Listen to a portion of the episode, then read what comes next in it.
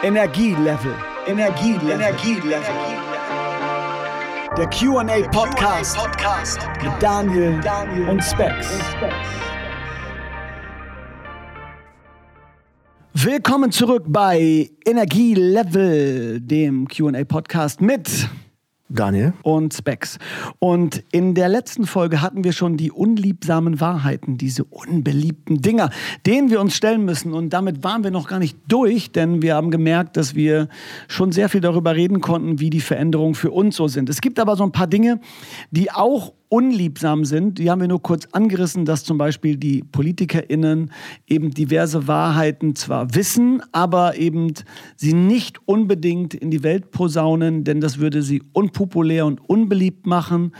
Und ähm, wir leben ja gerade in einer Zeit, um das auch nochmal vorwegzuschicken, in der Parteien, die einfache Lösungen anbieten, die eigentlich gar keine Lösungen sind, ähm, sondern eigentlich nur darauf setzen, dass das Problem groß genug wird, ohne eine Lösung anzubieten, dass die dann trotzdem gewählt werden, aber am Ende eben das Problem nicht lösen können. Und dementsprechend wird sich jeder Politiker, jede Politikerin dagegen wehren, Dinge jetzt anzusprechen, die genau die Menschen, die es betrifft, in diese Richtung treibt. Wir fangen mal vorne an. Ich lese mal so ein paar Sachen vor, die mir so einfallen und dann würde ich sie mit dir gerne mal so durcharbeiten. Ähm, je nachdem, wie intensiv das werden wir dann sehen, wie weit wir kommen. Aber wir fangen mit einem Punkt an, äh, den ich wichtig finde. Ich, wie gesagt, ich gehe erstmal durch. Da geht es um Förderungen. Also wie kommt man an Förderungen, beziehungsweise wo ist das Problem mit Förderungen? Da geht es ein bisschen für mich um diese Gerechtigkeit. Ne? Wer kriegt eigentlich das Geld? Kann sich eigentlich jeder eine Förderung leisten? Wieso muss sich jemand eigentlich eine Förderung leisten können? Ich dachte, eine Förderung ne, ist eine Förderung. Dann geht es natürlich auch, was wir in der letzten Folge schon so ein bisschen hatten, um ähm, das ein allgemein Gemeinwohl versus individuelle Bedürfnisse und Realitäten. Das haben wir zwar auf der einen Seite schon sehr engmaschig besprochen in der letzten Folge, aber mir geht es so ein bisschen auch darum, was passiert eigentlich, wenn in äh, unterschiedlichen Wohngebieten eben sich auf etwas festgelegt werden muss, damit auch ein Betrieb wirtschaftlich arbeitet. Wie geht dann sowas vonstatten? Worauf muss man sich da einstellen? Dann werden wir riesengroß. Wir verlassen sozusagen äh, Garbsen, wir verlassen Hannover, die Region, wir verlassen Niedersachsen, wir verlassen Deutschland, wir gehen auf die Europapolitik. Auch da habe ich nur so ein Beispiel. Wie sind äh, zum Beispiel Auswirkungen der Europapolitik für uns hier, was die Energiewende angeht, interessant? Und dann was ganz Klares, wo wir dann eigentlich doch wieder hinkommen, auch automatisch, das sind letzten Endes die Dinge, die uns dann doch am Ende persönlich betreffen. Also da würde ich den Kreis wieder schließen wollen, denn da gibt es auch noch so ein paar Sachen, die von außen dazukommen. Ähm, die wir wiederum aber trotzdem mit zu dem großen Ganzen zählen, weil es doch zwischen diesem Spannungsfeld persönlich und auch von außen eine große Rolle spielt. Bereit? Absolut. Absolut. Fangen wir von vorne an auf meinem Zettel. Förderungen. Förderungen gibt es ja zum Beispiel für den Einbau von Wärmepumpen. Richtig? Ja. Förderung gibt es für ganz ähm, viele unterschiedliche Dinge. Ja. Ich glaube, zuletzt haben wir sie sehr stark auch erlebt ähm, im Rahmen der Förderung der Elektromobilität, mhm. ähm, Einbau von, von Wallboxen, ähm, Unterstützung beim Kauf von Fahrzeugen, aber auch bei der Wärmepumpe, ganz Und genau. Auch bei der Wärmepumpe. Und diese Förderungen, die kommen ja ähm, vom Staat. In den allermeisten Fällen. Also wenn wir jetzt von diesen Förderungen sprechen, was so E-Mobilität angeht und äh, ne, auch Wärmepumpen, das sind ja so staatliche Gelder. Wenn jetzt, keine Ahnung, ihr jetzt als Betrieb, äh, ne, als, als Stadtwerke Garbsen eine äh, Photovoltaikanlage fördert, dann ist das ja etwas Privates, also auf, wahrscheinlich ne, aus eurem Geschäft. Aber es gibt ja diese großen Fördermittel und über die würde ich gerne eben einmal sprechen. Also nicht die Privatwirtschaft, sondern die, die vom Bund auch ausgehen. Und da habe ich mir mal so eine Frage gestellt, wenn beispielsweise ich mir eine Wärmepumpe einbauen wollen würde. Wir arbeiten jetzt mal mit fiktiven Zahlen, ja, mhm. weil wir sonst wird das alles ein bisschen kleinteilig. Und ich möchte mir eine einbauen. Dann geht es ja nur, weil der, die Fördermittel, die ich bekomme, ja eine Bezuschussung sind. Das bedeutet ja nichtsdestotrotz, genau wie bei der, eigentlich beim E-Auto ja auch, ich muss Geld in die Hand nehmen und bekomme letzten Endes eine Rabattierung, weil mir etwas erstattet wird in letzter Konsequenz. So. Aber das bedeutet, ich benötige Geld. Was passiert denn, wenn ich gar nicht das Geld habe, um mir überhaupt für mein Eigenheim eine Wärmepumpe kaufen zu können? Dann gibt es keine Förderung. Also ist, ne? Das ist genau das. ganz, ganz platt gesagt. Also ähm, die ähm, Förderung jetzt auf der Bundesebene, mhm. also beispielsweise ähm, äh, die Förderung von der BAFA, also dem das ist ein Bundesamt, das Bundesamt ähm, für Wirtschaft und Ausfuhrkontrolle. Ja. Ähm, ähm, eine der größten Förderstellen oder Fördermittelgeber, jetzt auch in Bezug auf das Thema erneuerbare Wärmeversorgungskonzepte. Also egal ob Unternehmen, also wir zum Beispiel als Stadtwerk, ähm, einen Antrag stellen für eine Quartiersversorgung oder auch eine Privatperson den Antrag auf Förderung mhm. ähm, für den Einbau einer Wärmepumpe stellt. Und es ist in der Tat genau so, ähm, wie du das dargestellt hast. Es gibt unterschiedliche Kriterien. Also es wird zum Beispiel gefragt, was wird abgelöst? Also wer eine sehr, also aus der heutigen Sicht schlechte aktuelle Wärmeversorgung hat, also eine Ölheizung hat, der kriegt einen größeren Förderbetrag, als wenn ich schon eine modernere Wärmeversorgung habe. Also das ist immer die Frage, werden 40, 35, 30 Prozent gefördert? Mhm. Wenn wir das jetzt ganz einfach nehmen, ist ähm, die aus meiner Sicht durchschnittliche Fördergröße ungefähr bei, bei 30 ähm, Prozent. Ähm, das bedeutet, wenn eine Wärmepumpe 30.000 Euro kostet, bekomme ich am Ende 30 Prozent gefördert. Aber ich muss den Rest, egal ob das jetzt 70 Prozent sind oder auch 60 Prozent sind, den muss ich eigenständig auf die Beine stellen. Und da wird auch gar nicht die Frage gestellt, ob ich dieses Geld habe, ob ich dafür ein Darlehen aufnehmen muss. Das muss eigenständig ähm, realisiert werden können. Wenn ich das nicht machen kann, wird der Betrag auch nicht gefördert. Da rufe ich doch mal aus der Ferne soziale Ungerechtigkeit in den Raum. Denn letzten Endes ist, also ist doch so. Das bedeutet, jemand, der gut gestellt ist, gut situiert, der gute Rücklagen hat, der vielleicht auch einen sehr gut dotierten Job hat, hat dann wiederum das Geld, um in diese Vorkasse zu gehen. Und derjenige, der das eben nicht hat, weil er sich zum Beispiel gerade von seinem letzten Ersparten sein Haus gebaut hat äh, oder ne, gerade noch die letzten Renovierungsarbeiten gemacht hat, guckt dann ja letzten Endes in die Röhre. Das ist in der Tat sehr häufig das Problem bei der Förderung, dass mhm diejenigen gefördert werden, die auch wirtschaftlich in der mhm. Lage wären, die Veränderung, egal ob das jetzt ähm, die Wärmepumpe ist, ob das die Elektromobilität ist, also das Elektrofahrzeug oder auch die Ladeinfrastruktur, die mhm. Wallbox, sich eigenständig zu leisten. Ähm, aber die Frage wird bei der Förderung, also die Frage der sozialen Gerechtigkeit wird bei der Förderung sehr selten gestellt. Ähm, oder ähm, aus ähm, sozialen Gesichtspunkten gibt es nochmal extra ähm, Fördertöpfe. Ähm, vielleicht, oder gibt es da welche? Äh, vielleicht. Also in der Tat, ich halte das für eine, also es gibt aus meiner Sicht zwei ganz wichtige Fragestellungen, auch mhm. bei der Förderung, wenn wir uns jetzt mal auf die Wärmepumpe ähm, ja, spezialisieren. Häufig haben, das ist jetzt fast klischeehaft, besser mhm. verdienende modernere Häuser oder auch das mhm. entsprechende Einkommen, um eine Veränderung ähm, der Wärmeversorgung auch überhaupt ähm, sich leisten zu können. Diejenigen, die ähm, ein, ein mittleres oder auch geringes Einkommen haben, wohnen entweder jetzt in einer Mietwohnung oder nehmen wir die, die in einem ähm, Einfach, also in einer eigenen Immobilie wohnen, ähm, die haben, also das ist dann häufig auch eine ältere, ähm, wo nicht nur die Wärmepumpe eingebaut mhm. Werden muss, sondern wo auch noch sinnhafterweise, damit hinterher nicht der Wärmepreis ähm, durch die Decke geht, weil sehr, sehr viel Strom eingesetzt werden muss. Ähm, äh, dort muss möglicherweise auch noch das Dach saniert werden oder die mhm. Fenster ähm, ähm, anders isoliert werden. Und, ähm, und das ist, ich glaube, auch eine sehr schwierige Frage. Ich möchte da jetzt gar kein, kein Fingerpointing machen, also auf den, ähm, nur auf die Politik zeigen. Mhm. Hier eine, also die Gerechtigkeitsdebatte zu führen, ist aus meiner Sicht auch schwer. Also wo legt man da den Maßstab an? Was ist das, was man einem Menschen, einer Person mit einem unterschiedlichen ähm, Familieneinkommen auch zumuten kann oder auch nicht zumuten kann?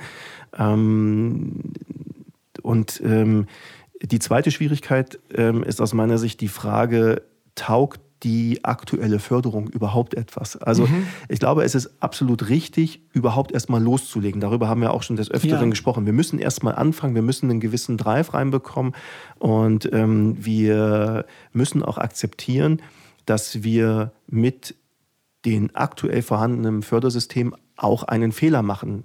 So, das haben wir öfter gesagt, dass man das akzeptieren muss, dass wir nicht so lange überlegen und prüfen können, bis wir genau wissen, mhm. wie sieht die finale Struktur der erneuerbaren Wärmeversorgung aus und erst dann können wir fördern, dann brauchen wir einfach zu lang. Aber das auch zum Thema unliebsame Wahrheiten. Wir sprechen das nicht aus. Ähm, ich würde mich dafür stark machen, dass wir auch diejenigen, die heute gefördert werden, ähm, beim, bei der Veränderung des, des Wärmeversorgungssystems, also von der Ölheizung oder der Brennwerttherme, also gasversorgt mhm. hin zu einer Wärmepumpe, dass die auch dazu verpflichtet werden, sich perspektivisch an ein Fernwärmenetz anzuschließen, wenn dieses Fernwärmenetz irgendwann mehr Verbraucher benötigt, um überhaupt wirtschaftlich auf die Beine gestellt werden zu können. Meine Sorge ist, dass wir in vielen Siedlungen ähm, durch die aktuelle Förderung ähm, Kunden verlieren für Fernwärmenetze, die aufgebaut werden müssen. Ähm, Weil es so ein zerfasertes äh, ja. Energieversorgersystem dann da gibt eigentlich. Ne? Die einen genau. kann sich das leisten mit einer Wärmepumpe und die ja. anderen müssen halt Fernwärme bekommen und für jede, jeden Betrieb muss sich das ja rechnen, dort auch das Netz überhaupt erstmal hinzubringen und auszulegen. Und naja, voll, kann ich verstehen. Ja, wir brauchen ähm, gewisse Mindestabnahme. Mengen oder Mindest, eine Mindestanzahl an Kunden, um überhaupt erstmal in ein, in ein Fernwärmenetz zu investieren. Fernwärmenetze sind unheimlich teuer. Mhm. Ähm, und wenn die entsprechende Kundenanzahl nicht da ist, dann wird es nicht aufgebaut. Wir werden aber perspektivisch immer Kunden haben, die über ein Fernwärmenetz versorgt werden müssen, weil sie sich entweder eigenständig gar nicht leisten können oder weil es auch technisch gar keine andere Möglichkeit gibt. Weil die Immobilie gibt es vielleicht nicht hier. Ganz, also, ganz ne? genau. Mhm. Ja. Und das, das ist ein Problem und ich glaube, da denken wir im Moment zu wenig drüber nach. Ja, ich, ich einmal noch mal so einen kurzen Schwenk, weil du hast eigentlich schon fast die zweite Frage mitbeantwortet, so die eigentlich hier noch auf dem Zettel steht.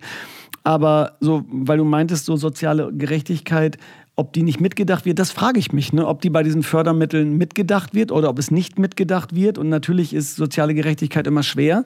Wobei ich auf der anderen Seite sagen muss, es gibt ja ähm, zum Beispiel jetzt beim Bürgergeld, damals Hartz IV, gibt es ja auch Berechnungsgrundlagen. Und im Endeffekt jetzt auch beim Kindergeld, wo wir über die Kindergrundsicherung und so sprechen, in den Medien gerade und auch in der Politik, da gibt es ja Berechnungsgrundlagen. Ist ja alles zu berechnen. Ne? Und ich würde mal jetzt einfach so ganz stumpf sagen, und ich weiß, da gibt es natürlich noch Nuancen, aber jemand, man, man könnte ja sagen, jemand, der das und das Durchschnittseinkommen hat, und äh, es gibt ja auch eine, eine Liquiditätsprüfung beim Arbeitsamt beispielsweise, dass man sagt, okay, pass auf, du willst eine Förderung haben, ist kein Thema, aber dann musst du auch bitte mal kurz deine Finanzen darlegen, also zumindest ein Teil.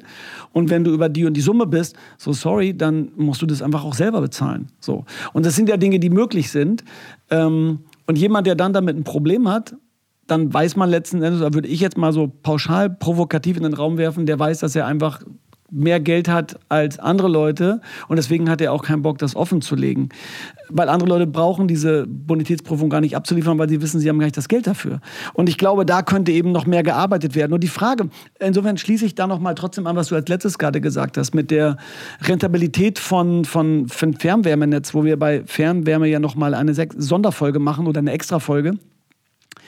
Die Frage ist ja dann auch, wie wiederum im Anschluss sollten dann die, wie du es so schön gerade gesagt hast, die Besitzer der Wärmepumpe dazu wiederum verpflichtet werden, sich dann dennoch ans Fernwärmenetz anzuschließen, damit das Netz komplett ist und es ja auch rechnet, haben sie ja bereits Geld in die Hand genommen. Also A, ihr eigenes Geld, B, natürlich auch eine Förderung bekommen. Das heißt, das Fördergeld ist letzten Endes verpufft das ist weg, das ist verbrannt, weil man das ja eigentlich, wird ja nicht mehr benötigt. Aber die Frage ist dann, wie man diese BesitzerInnen dann entschädigt dafür, dass sie ja ihr eigenes Geld in die Hand genommen haben. Und da wird es dann wiederum schwierig, das den Leuten zu erklären. Das weiß ich schlicht nicht. Ich, Nein, das ist schon klar. Ich will ja. diese Frage nur aufwerfen, dass du das jetzt nicht als. Absolut. Also die, die Frage ist berechtigt. Und bevor aber auch der falsche Eindruck entsteht, ähm, das wird ja auch nicht jeden treffen. Also wir mhm. haben Quartiere, wo eine hohe Anzahl oder ausschließlich Gebäude neueren Baujahrs ähm, stehen, mhm. die möglicherweise alle mit einer Wärmepumpe ähm, versorgt werden oder mit Geothermie, ähm, also mit Erdwärme versorgt werden. Ähm, diese Gebäude wird das, wird das weniger treffen oder auch gar nicht treffen. Ähm, die Frage oder das Thema, was ich angesprochen habe, betrifft die Mischbebauung. Also immer da, wo ähm, unterschiedliche Gebäude, also unterschiedlichen Baujahrs stehen. Wenn mhm. ich ähm, sehr alte Gebäude habe, wenn ich ähm, auch teilweise ähm, über einen Abriss und einen Neubau auch äh, modernere Gebäude habe, ähm, ähm, dann habe ich eine Situation, wo ich möglicherweise die alten Gebäude in einem Wohnquartier nur über ein Fernwärmenetz, über höhere Temperaturen perspektivisch versorgen kann mhm. und die neueren Gebäude äh, vielleicht sich eine Wärmepumpe fördern lassen mhm. haben. Das könnte sein, das ist alles spekulativ, dass in diesem Bereich das Fernwärmenetz aber nur aufgebaut werden kann, ähm, wenn sich ähm, mehrere oder auch alle anschließen. Wie dann diese Kunden entschädigt werden, ich weiß es nicht. Das ist eine Frage, die, die muss geklärt werden. Aber das ist ja auch die Frage, vor vor der wir stehen. Wenn jetzt ähm, mit dem, und wir haben darüber gesprochen, mit dem sogenannten Heizungsgesetz eine Pflicht kommt, irgendwann mhm. einen Wechsel des Energieträgers ähm, zu vollziehen muss ja auch die Frage beantwortet werden, was bedeutet das für einen Kunden, der... Der das nicht kann. Der das nicht kann oder der ähm, aktuell oder in den zurückliegenden Monaten respektive Jahren noch in eine ähm, Brennwerttherme, also in eine Gasheizung oder in eine ähm, Öltherme ähm, investiert hat. Ich glaube, vielleicht das auch nochmal zur Richtigstellung sind, ne? unliebsame Wahrheiten. Äh, wenn ich diese Frage so in den Raum werfe und die dann irgendwie Daniel frage, dann ist das ja gar nicht nur immer, dass er jetzt diese Antworten auf diese Fragen hat, sondern im Endeffekt sprechen wir gerade die Dinge an, die auch wir nicht beantworten können, sondern wir legen letzten Endes die Karten auf den Tisch und stellen die Probleme dar, die Herausforderungen dar, vor denen wir stehen, unsere Energiewende umzusetzen und dass es eben offene Fragen gibt, die sehr schwer zu beantworten sind, weil sie natürlich mit Gerechtigkeit, sozialer Gerechtigkeit zu tun haben. Also mit Gerechtigkeit sowieso. Ne? Jemand, der Geld ausgibt und dann ist es weg. Oder jemand, der dazu gezwungen wird, per Gesetz etwas zu verändern. Ist es überhaupt wiederum fair? Das sind ja Fragen, die wir uns als Gesellschaft stellen müssen, die auch verhandelt werden müssen. Aber man kann nur über eine Sache verhandeln, wenn man sie auch anspricht. Wenn man sie aber unter den Tisch fallen lässt und dann guckt man einfach, was passiert, dann ist es eben nicht transparent. Und Transparenz ist schon so eine sehr, ich sag mal, sehr wichtige Angelegenheit, die wir benötigen und immer mehr benötigen. Transparenz schafft keine Freunde. Transparenz schafft keine WählerInnen-Stimmung. ja. Stimmen. Ähm, Transparenz, Europapolitik. Wir sind ja nicht nur hier in Deutschland für uns verantwortlich. Und wir haben ja politische Stimmen, die unbedingt aus der EU austreten wollen. Und wir hatten es in einer unserer Folgen, als es um die Stromversorgung äh, geht, auch oder ging auch gerade mit ähm, mit der Windkraft und dann hattest du uns wirklich super erklärt, wie dann manchmal äh, eine Überkapazität an Strom dann wiederum ins Ausland geht. Gerade lesen wir ganz viel, da muss ich dann immer dran denken, dass wir viel Strom aus Dänemark bekommen, wo sich dann die Bildzeitung wieder echauffiert und sagt, jetzt kaufen wir Strom aus Dänemark äh, und wir haben unsere Kraft, unser Atomkraftwerk stillgelegt. Und wenn man aber dann sich darüber mal klug liest, dann steht da so wunderschön, dass der Strom aus Dänemark einfach viel günstiger ist, als würden wir diesen Strom selber erzeugen. Diese, diese, dieser Fakt, der wird einfach gar nicht genannt. Ähm, dass wir diese Energie aus Dänemark kaufen können und dass wir überhaupt so vernetzt sind, das hat mit Europa zu tun, mit dem, wie wir so funktionieren. Und da gibt es aber beispielsweise ähm, eine Situation, von der weißt du wahrscheinlich auch, da haben wir auch kurz drüber gesprochen, dass es da ein Kühlmittel gibt, das in der Wärmepumpe gerade ich glaube, ich weiß gar nicht, zu wie viel Prozent einfach verbaut ist. Ich würde mal so tippen 99 Prozent oder so. Und zwar das Kühlmittel R410A. Müsst ihr euch nicht merken. Aber dieses Kühlmittel ist wohl sehr gesundheitsschädlich. Und deswegen steht dieses Kühlmittel vor einem Verbot. Und die Frage ist, und wahrscheinlich wirst du die Frage nicht beantworten können, aber wir werfen ja diese Fragen auf, was passiert eigentlich, wenn dann zum Beispiel so etwas verboten wird? Also wie würdest du, sag mal anders, damit es was Persönliches wird. Stell dir vor, also du, Daniel, hättest dir mit deiner Familie eine Wärmepumpe gekauft und würdest jetzt vor der Situation stehen, dass dieses Kühlmittel verboten wird. So, was sind deine Gedanken dazu? Also, wie gehst du damit um? Also wir kennen, wir kennen diese Thematik ja an anderen Beispielen. Also mhm. ich möchte nur den Kühlschrank benennen mit dem Thema FCKW. Ja. Ähm, also das, äh, das Treibhausgas, was ähm, vor Jahren verboten wurde, richtigerweise verboten wurde, mhm. und wo es dann einen Übergangszeitraum gegeben hat, ähm, bis zu dem entsprechende Kühlschränke nicht mehr mit FCKW betrieben werden durften oder auch andere ähm, andere Geräte. Also das ist ja jetzt nicht das erste Mal, dass wir vor so einer Problematik ähm, mhm. stehen. Und äh, wir haben ja auch des Öfteren darauf hingewiesen, und das ist etwas, ähm, zu dem ich auch stehe, wir müssen den Mut haben, mit der jeweils, mit den aktuell, mit den aktuellen Erkenntnissen auch ähm, loszurennen und mhm. gewisse Schritte in die richtige Richtung zu gehen. Und das wird auch immer mal wieder bedeuten, dass wir einen Fehler gemacht haben. So, und das ist dann an der Stelle kein Problem. Dann muss man das korrigieren und ähm, entsprechende Lösungen dafür finden. Und da würde ich jetzt noch gar nicht ähm, vor Ehrfurcht erstarren ähm, und ähm, diese Systematik, und das wird ja leider von einigen wenigen Parteien in Deutschland auch so betrieben, ähm, zur Verteufelung der Wärmepumpen auch mhm. genutzt. Also die, die Wärmepumpe ist ein richtiger Schritt in die erneuerbare, also in die Wärmeversorgung aus erneuerbaren Energien. Ähm, und wir werden aus meiner Sicht ähm, viele Dinge noch erleben. Wir werden möglicherweise auf Kühlmittel stoßen, die, die besser sind. Wir werden erfahren, dass Kühlmittel auch schlecht sind für Mensch oder auch Umwelt. Und dann muss man das korrigieren. das ist aber auch der gleiche Fall. Wenn wir einen technologischen Fortschritt, einen richtigen Schub erleben, wird es in fünf Jahren möglicherweise auch Wärmepumpen geben, die deutlich leistungsfähiger sind. Hochtemperatur-Wärmepumpen, mit denen ich vielleicht auch ältere Gebäude ähm, versorgen kann, auch andere, ein anderes Temperaturniveau, eine andere Vorlauftemperatur erreiche, ähm, wo dann ähm, hohe Investitionen in die Gebäudeisolierung dann nicht mehr erforderlich sind bei älteren Gebäuden. Mhm. Und dann kann ich mir auch die Frage stellen, ähm, habe ich da falsch investiert? Das Risiko, das haben wir immer. Das ist aber auch nichts Neues. Ähm, wir brauchen, also wir brauchen jetzt den Mut, ähm, ja, entsprechende Schritte einzuleiten, die Dinge auch zu gehen, ohne zu wissen, ob wir, wann wir besser werden, wann der nächste Technologieschub kommt, wann die nächste wissenschaftliche Erkenntnis ähm, für oder gegen ein Kühlmittel mhm. kommt. Ähm, also da habe ich gar keine Sorge vor. Das wird man dann lösen, wenn man es äh, wenn erkennt. Und wenn es bedeutet, dass Wärmepumpen ausgetauscht werden, dann wird man auch dafür eine Lösung finden müssen. Ja. Ja, ich höre da so, das finde ich ganz gut, das mag ich auch. Ich höre da so erstmal so ein Grundvertrauen auch, dass es erstmal so wird. Ja, und dass man, also ich habe auch immer das Gefühl, ne, ich verstehe das manchmal nicht, wenn ich so die Zeitung lese oder auch, wie gesagt, die sozialen Netzwerke. Das, es, es herrscht ja so ein, ein Nichtvertrauen. Es herrscht ja immer nur noch so Kritik und Zweifel und so eine Angst. Und ich weiß gar nicht genau, wie ich das hinkriege, dass ich das nicht habe, weil ich denke immer, das, das wird schon irgendwie. Und jetzt gar nicht blind im Sinne von so naiv da so reinlaufen, aber wie du schon sagst, ne, äh, auch wenn ich diesen Begriff, weil er so schön FDP geprägt ist, nicht so mag, die Technologieoffenheit besitze, Sie legen ihn anders aus, als ich ihn meine. Ja, definitiv. wie, das, wie der Begriff soziale Gerechtigkeit übrigens auch. ähm, mein Spaß übrigens. Ähm, aber dass ich immer denke, es hat sich eigentlich immer bewahrheitet, das, was du sagst. Technologie wurde entweder verändert, es wurde entwickelt, es gab Übergangszeiten.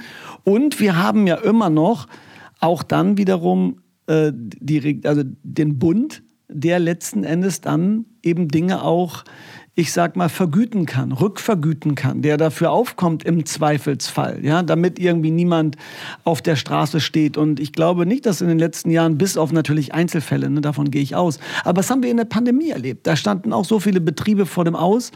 Und ich glaube, ein, ein guter Betrieb, und jetzt mag man, mag man mich dafür steinigen wollen, aber gesunde Unternehmen, die gut gewirtschaftet haben, haben zumindest relativ gut, jetzt nicht Einzel Einzelteile so und nicht einzeln, aber relativ gut die Pandemie überstehen können. Glaube ich zumindest. Das ist das, was ich aus meinem kompletten Umfeld gehört habe. Und so eine, da hat der Staat eben sehr viel Geld reingeworfen in diese ganze Nummer. Und da glaube ich, dass da auch was passieren wird. Wir müssen nur vertrauen und wir müssen, wie du sagst, das, mutig sein und nicht die ganze Zeit nur Angst haben, dass uns irgendwas weggenommen wird oder wir was verlieren. Ja, ich, ich glaube, wir sind gut darin, äh, Horrorszenarien oder auch wirklich grauenvolle Bilder ähm, zu The malen. Walking Wärmepumpe. So sieht, ja, so sieht das aus. Und äh, bei deinem Beispiel ähm, aus der Corona-Zeit, ähm, ja, wir haben sehr lange auch ähm, in den Medien darüber diskutiert, vor einer großen Pleitewelle, ähm, vor ähm, einer in, riesigen Insolvenzwelle. Und ähm, ähm, es mag auch noch Unternehmen geben, die äh, tragischerweise in eine entsprechende Insolvenz reinrutschen. Aber ich glaube, was wir auf jeden Fall jetzt schon erkennen können, lange nicht in dem Maße, wie wir das befürchtet haben oder wie es in einigen Schreckensszenarien auch ähm, ja angedeutet wurde. Also wir sind, und ich glaube, das ist häufig eine Kunst auch der Menschen, wir sind deutlich resilienter, als ähm, ja, wir uns das vorher zutrauen. In der Krise bewegen wir uns dann doch sehr souverän und, ähm, und auch gut. Und daher, daher habe ich auch das, ähm, das, äh, das Urvertrauen auch in die in, in eine Technologie. Also ähm, wir denken ja auch nicht mehr drüber nach, ähm, wenn wir über eine Brücke gehen oder wenn wir, wenn wir ins Flugzeug steigen. Risiken gibt es an vielen Stellen. Ja. okay, falsches Thema. Oh nein. Da bin ich voll bei dir. Bin ich, ja, finde ich auch. Aber das erinnert mich, und da wir, wir sind super in der Zeit, das finde ich heute großartig. Wir, wir switchen da so ganz cool durch.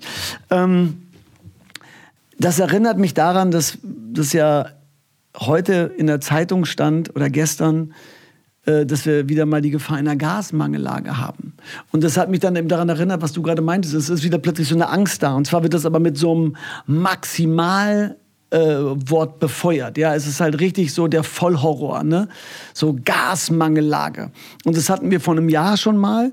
Und ich finde ja, dass da auch die Verantwortung der Medien, aber auch natürlich jedes, jeder einzelnen Bürger und Bürgerin irgendwie am Start sein muss, zu verstehen, wie weit wollen wir denn diese Angst eigentlich ausleben? Wie greifbar ist diese Angst? Ja, also das ist ja, ist diese Angst wirklich da? Was kommen dann für Schritte? Und dass das eigentlich auch noch mehr thematisiert wird. Also wir brauchen einfach, haben wir schon gesagt, Transparenz letzten Endes und nicht nur den Hinweis auf die Gefahr. Was nämlich nicht gesagt wird, ist, oder was die meisten Leute eben nicht sehen wollen, die schreiben dann zwar in die Zeitung Gefahr Gasmangellage.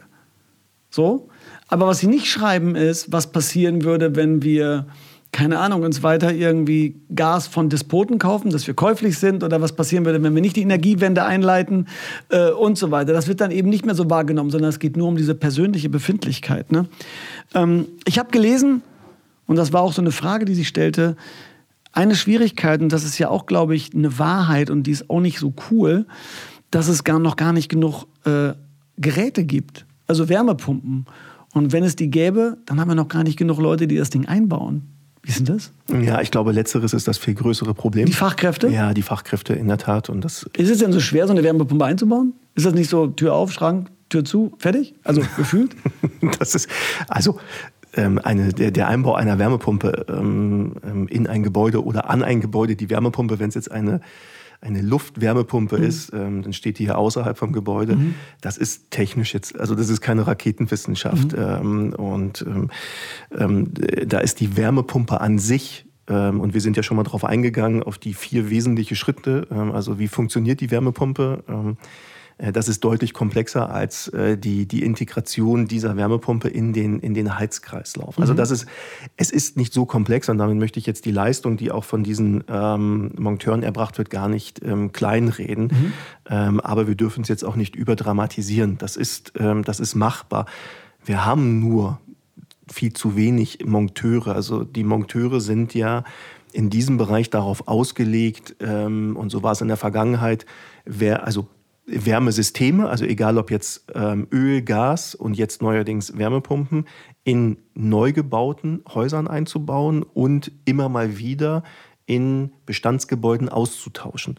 Jetzt stehen wir aber, und ich glaube, das muss man sich mal ähm, vor Auge führen, jetzt stehen wir vor der Herausforderung, dass in einer hohen Anzahl an Gebäuden, und das sind auf einmal deutlich mehr, die Wärmeversorgungssysteme ausgetauscht werden müssen. Das heißt, der gesamte Markt ist gar nicht darauf, ähm, darauf ausgelegt. Mhm. Das heißt, wir brauchen jetzt eine Phase, wo wir in den nächsten Jahren, vielleicht sogar Jahrzehnten, sehr viel mehr Monteure brauchen, um die vorhandenen Wärmeversorgungssysteme auszutauschen. Das hätten wir ja sonst nicht gemacht. Die laufen ja erstmal ähm, mhm. in den Gebäuden. Ja. So, und ähm, ich habe an der Stelle auch ähm, ein, ein, ähm, ein großes ähm, Vertrauen, dass auch die entsprechende Industrie die Geräte auch herstellen wird. Also da gibt es ja auch unterschiedliche Signale im Markt. Und ich muss ehrlich sagen, ich weiß gar nicht, was ich da glauben kann. Der eine behauptet, die Wärmepumpe ist nicht vorhanden, der nächste behauptet, sie kann nicht, ähm, sie kann nicht eingebaut werden. Mhm. Und dann gibt es wieder die dritte Variante, sie ist vorhanden, könnte eingebaut werden, aber das Stromnetz ist nicht ähm, dafür ausgelegt. Mhm. Also okay.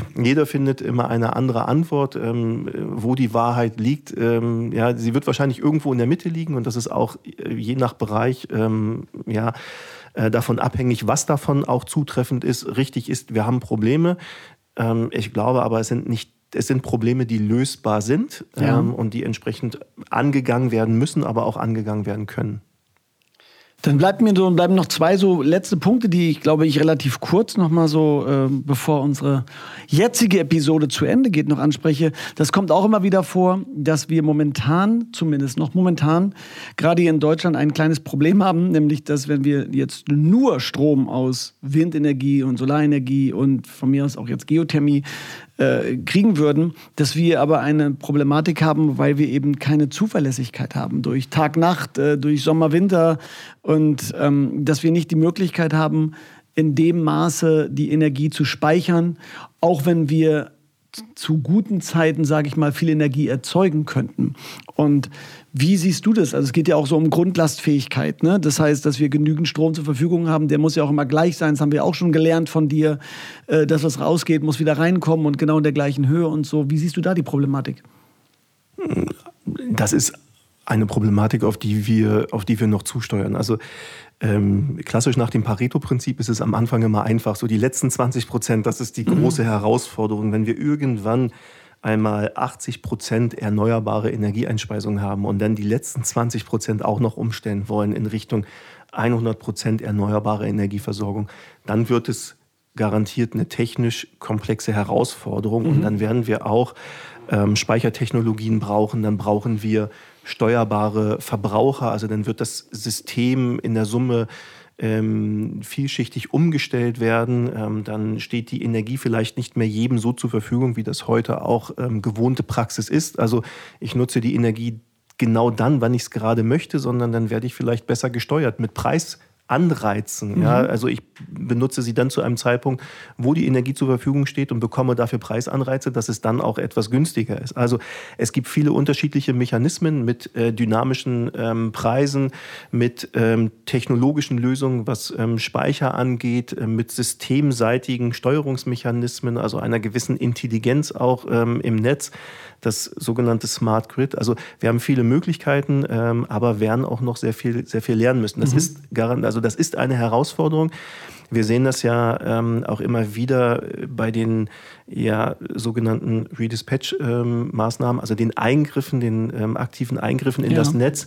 Wenn wir vor vielen Jahren auch ähm, auf der übergeordneten Ebene ja eine Handvoll ähm, Eingriffe pro Jahr hatten in das Netz, ähm, sind das heute viele hundert bis hin zu vielen tausend Eingriffe okay. In das Netz, was aber an sich kein Problem ist. Also es, wir sehen nur, das System wird komplexer, das ist auch nachvollziehbar, mhm. je mehr je mehr dezentrale, also die Anzahl der erzeugenden Anlagen wird immer größer und auch die Summe der erneuerbar erzeugten und damit auch sehr fluktuiert, also sehr, sehr volatil erzeugten Energie wird mhm. immer größer.